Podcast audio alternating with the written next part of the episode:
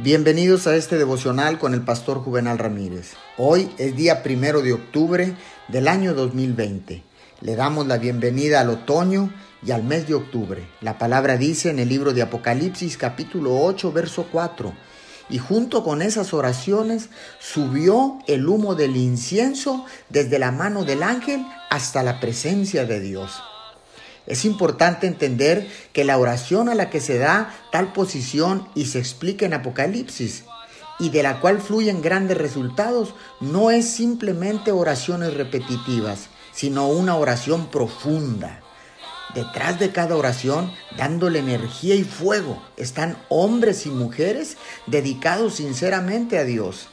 Están completamente separados del pecado y totalmente apartados para Dios siempre dan energía, vigor y fuerza a la oración. Nuestro Señor Jesús sobresalió en oración porque Él era supremo en santidad. La entrega total abre la puerta para entrar al trono de la gracia de Dios. Oremos, amado Padre Celestial, por favor, guíanos por tu Espíritu Santo para que nuestras oraciones no sean meras palabras repetitivas, sino oraciones profundas. Te lo pedimos en el nombre de Jesús. Amén y amén.